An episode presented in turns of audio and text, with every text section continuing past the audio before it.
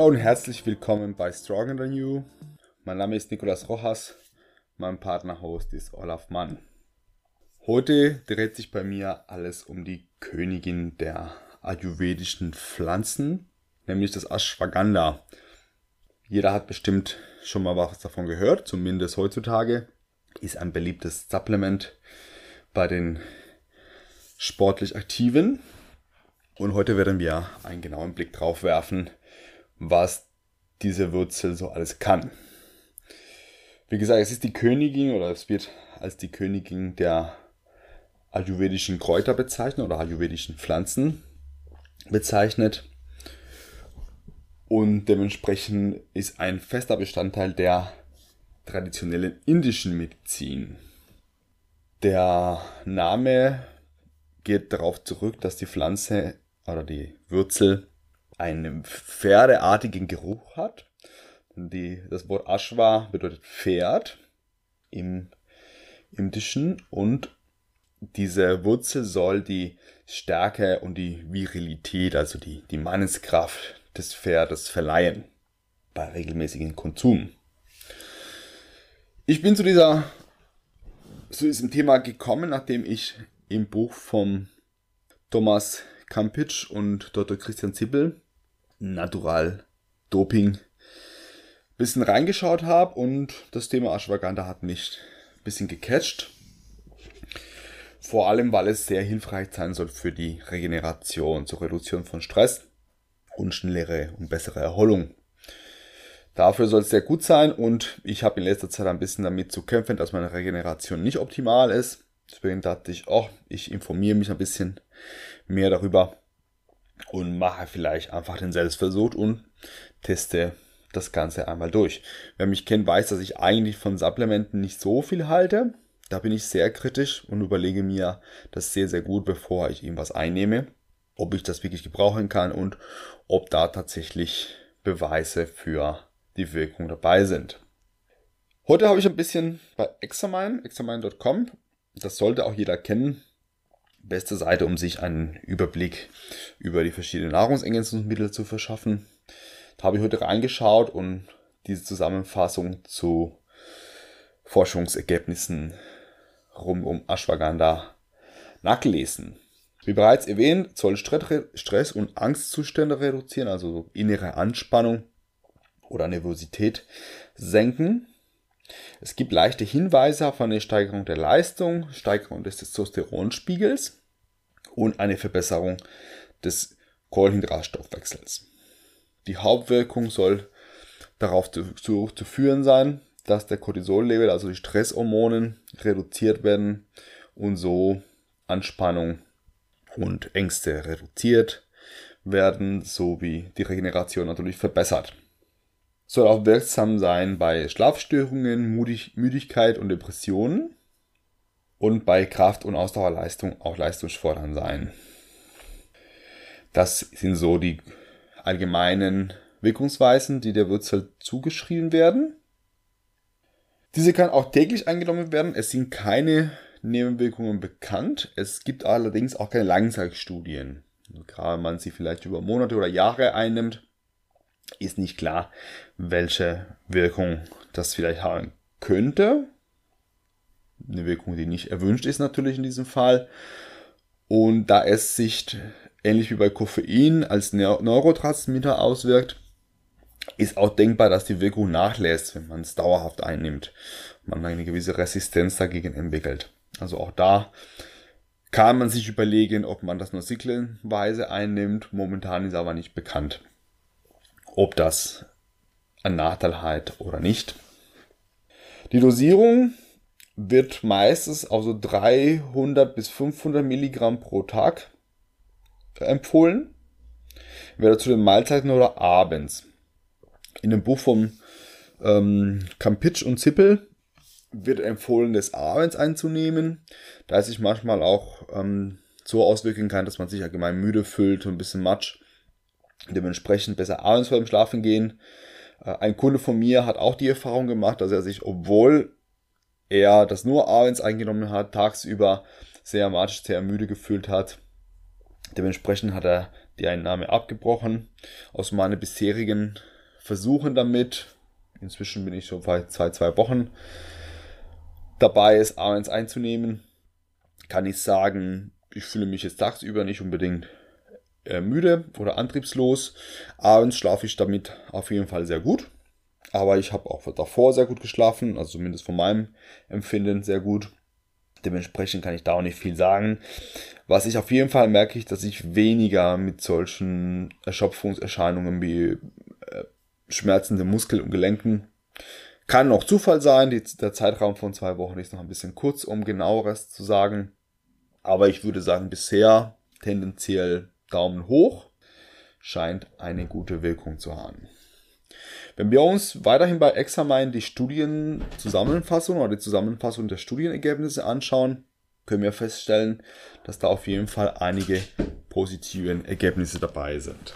Nämlich bei dieser Seite sind die Studienergebnisse dann am Ende in einer Tabelle so zusammengefasst, dass man ähm, von sehr gut belegten Ergebnissen bis zu sehr schlecht oder gar nicht belegten Wirkungen die Studien sortiert sehen kann.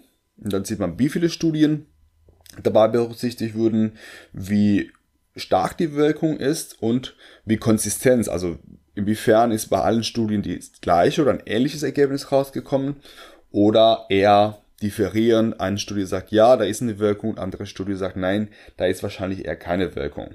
Und ich halte mich dabei bei den Top 5, also die Wirkungen von Ashwagandha, die am, am stärksten und am deutlichsten rausgekommen sind, war bei Angstzuständen oder Anspannung. Gab es eine sehr deutliche, sehr deutliche Wirkung und sehr konsistent. Also über neun Studien gab es eine sehr hohe Konsistenz zwischen den verschiedenen Studien diesbezüglich, dass Angstzustände und Spannungszustände reduziert werden. Und von der Gesamtwertung, da ist die Skala von 0 bis 4, bekommt es vom Examen eine 3, also schon sehr solide. Da ist auf jeden Fall was dabei. Was die Steigerung von Testosteron, da gibt es auch eine 3 von 4, auch relativ hoch gewertet. Die Wirkung wird aber als klein, zwar gut messbar und gut belegt, aber klein beschrieben. Und die Konsistenz über sieben verschiedene Studien, die dabei berücksichtigt, berücksichtigt wurden, war als sehr hoch eingestuft. Bezüglich Cortisolspiegel, also Stresshormonsenkung, gab es auf jeden Fall deutliche Ergebnisse. Und zwar vom vier möglichen Punkten zwei. Also immer noch gut dabei. Und die Ergebnisse wurden als sehr konsistent über sechs Studien. Also eine große Mehrheit von den sechs Studien kam zu dem gleichen Ergebnis, dass Cortisolspiegel von Ashwagandha reduziert werden kann.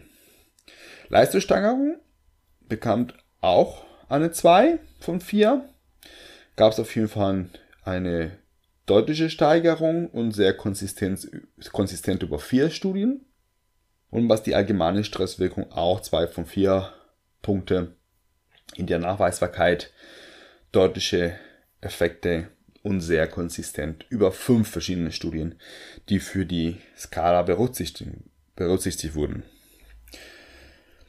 Ja, also insgesamt scheinbar sehr gut. Also Effekte für mehrere Hormone, Testosteron, Cortisol, Stress und Angstzustände wurden reduziert und die Leistung tendenziell gesteigert. Soweit so gut zur Zusammenfassung. Und dann dachte ich, okay, ich möchte mir aber eine Studie genauer angucken. Was wurde da untersucht und was kommt da raus? Und habe mich für eine relativ neue Studie aus 2019 von Adrian Lopresti. Und die Studie wurde in der ähm, Zeitschrift Medicine von der Stadt Baltimore veröffentlicht mit dem Titel An Investigation into the Stress Relieving and Pharmacological Actions of an Ashwagandha Extract. Also eine Untersuchung über die, ähm, das Stresserlebnis und die pharmakologische Wirkung von Ashwagandha Extrakt. Und was hat der Forscher und seine Kollegin, da war natürlich der einzig Beteiligte, wie meistens, aber er war der Hauptaktor, ja, Lopresti, äh, hat über 60 Tage 60 gestresste Erwachsene, Männer und Frauen, mit entweder ein 240 Milligramm Extrakt von Ashwagandha oder ein Placebo behandelt. Täglich 240 Milligramm. Und über diese Zeit wurde mehrmals den, den Angstzustand oder die Spannungszustände der Personen gemessen. Und das über zwei Skalen. Also einerseits hatte, hat er die Hamilton Anxiety Rating Scale genommen. Das ist einfach eine anerkannte Skala, um Angststörungen zu messen über Fremdbeurteilung. Und zusätzlich hat er eine Skala zur Erfassung von Depression, Angst und Stress genommen. Für jede dieser Punkte gab es sieben Fragen. Und parallel dazu wurden aber natürlich körperliche, physiologische Merkmale gemessen. Zwar drei Hormone, einmal als Cortisol, andererseits, und jetzt kommt der Zungenbrecher, Dehydroepiandrosteron, Sulfat. Beide Hormone spielen eine Rolle bei der, beim Stress und werden in der Nebenniere produziert. Und dazu wurden auch die Testosteronspiegel gemessen. Also auf den Skalen, die wir vorhin erwähnt haben, sind Fragen wie, ähm, inwiefern trifft es zu, dass sie im Dunkel Angst haben vor Fremden oder auch körperliche Symptome wie, ja, inwiefern ähm, erleben sie Symptome wie Tinnitus, ähm, verschwommene Sicht, Hitze oder Kälteempfinden. Also Hitze oder Kältewallungen, vielleicht könnte man das besser übersetzen. Also, diese wären so die subjektiven bzw. fremdbeurteilten Fragen, die versuchen halt zu messen, wie stark man körperlich oder psychisch Angst oder Stress erlebt. Und andererseits wurden die Hormone gemessen, die für uns von Relevanz sind, beziehungsweise die ähm, eine Rolle in Zusammenhang mit Ashwagandha-Extrakte eine Rolle spielen. Und was kam da raus? Schauen wir uns das mal an. Auf der Hamilton-Skala für Angst gab es eine signifikante Reduktion bei der Interventionsgruppe, also die Gruppe, die echtes Ashwagandha gekriegt hat und kein Placebo. Da reduzierte sich der Durchschnittswert auf der Skala von 10,2 auf 6,0. Also schon eine deutliche Reduktion tatsächlich. Auf der zweiten Skala, Stress, Angst und Depressionsskala, gab es auch eine signifikante Reduktion bei der Interventionsgruppe. Die war zwar knapp signifikant, aber immer noch signifikant. Mit einem äh, Ausgangswert von 16,8 und der Ausgangswert am Ende der gesamte Intervention waren 11,7. Also da definitiv eine Wirkung. Also subjektiv konnten die Personen bzw. fremde Personen oder bekannte Personen der Probanden, die sie beurteilt haben, war auf jeden Fall messbar. Die Leute waren ruhiger, hatten weniger Angst, hatten weniger Stresssymptome, fühlten sich weniger depressiv und so weiter und so fort. Schauen wir uns die physiologischen Werten dazu. Einerseits das Nüchtern-Cortisol, da gab es auch auf jeden Fall eine Senkung in der Interventionsgruppe. So, ebenso bei den zweiten Hormonen. Das muss ich mir nochmal durchlesen und es richtig aussprechen zu können, einigermaßen. Das war unser Dehydroepiandrosteron-Sulfat, ähm, abgekürzt DHEAS. Und das ist eigentlich ein Hormon, was als Vorstufe des Cortisolspiegels dient. Also in der Cortisolproduktion von der Nebenniere kommt das zuerst vor und gibt einen Hinweis dann dementsprechend auf den darauf folgenden Cortisolspiegel. Also beide Stresshormone in diesem Fall wurden reduziert durch die Ashwagandha-Supplementierung. Und wenn man sich das Ganze bei Testosteron anschaut, gab es nur bei männlichen Probanden, also nur die Männer, hatten eine Wirkung nach oben, ein Anstieg des Testosteronspiegels. Allerdings war dieser nicht signifikant, also hätte auch eine zufällige Schwankung in den Werten sein können. Ja, soweit so gut. Also scheinbar ist was dahinter. Könnte tatsächlich hilfreich sein für die Regeneration. Wer sich ein bisschen zu matt fühlt, gestresst fühlt, angespannt fühlt, kann auf jeden Fall eine Supplementierung von Ashwagandha in Betracht ziehen.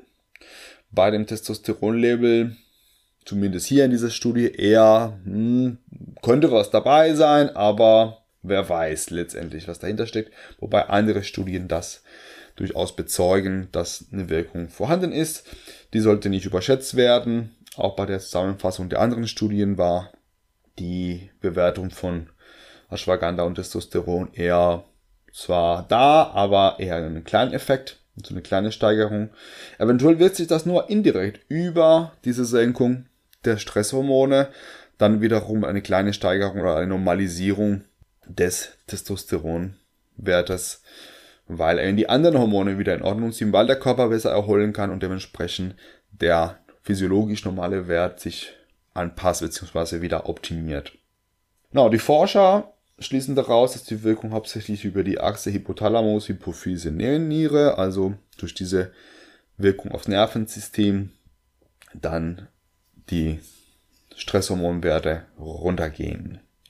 Also auf jeden Fall ein Versuch wert. Ich kann bisher sagen, positiv. Allerdings, wie gesagt, erst nach zwei Wochen vielleicht noch ein bisschen zu früh, um sich zu freuen. Werde aber gerne noch weiter berichten, wie das bei mir der Selbstversuch ausgegangen ist. Super, ich hoffe, das war informativ für euch und kann den einen oder anderen dazu ermutigen, sich selber erstmal damit auseinanderzusetzen und dann den Selbstversuch zu machen und schauen, funktioniert es bei mir oder auch nicht. Letztendlich ist das der beste Weg, um die Wirkung von Trainings-, Ernährungs- oder Supplementierungsmaßnahmen herauszufinden. Wunderbar, vielen Dank fürs Zuhören. Feedback oder auch Rückmeldungen bezüglich Eigenversuche. Wer ist von Ashwagandha überzeugt, wer vielleicht nicht so sehr, könnt ihr euch gerne bei mir unter nikosrojas.gmail.com oder auf Instagram unter niro-coaching oder natürlich auf Instagram unter Stronger Than You Podcast melden. Vielen Dank fürs Zuhören und bis zur nächsten Folge Stronger Than You.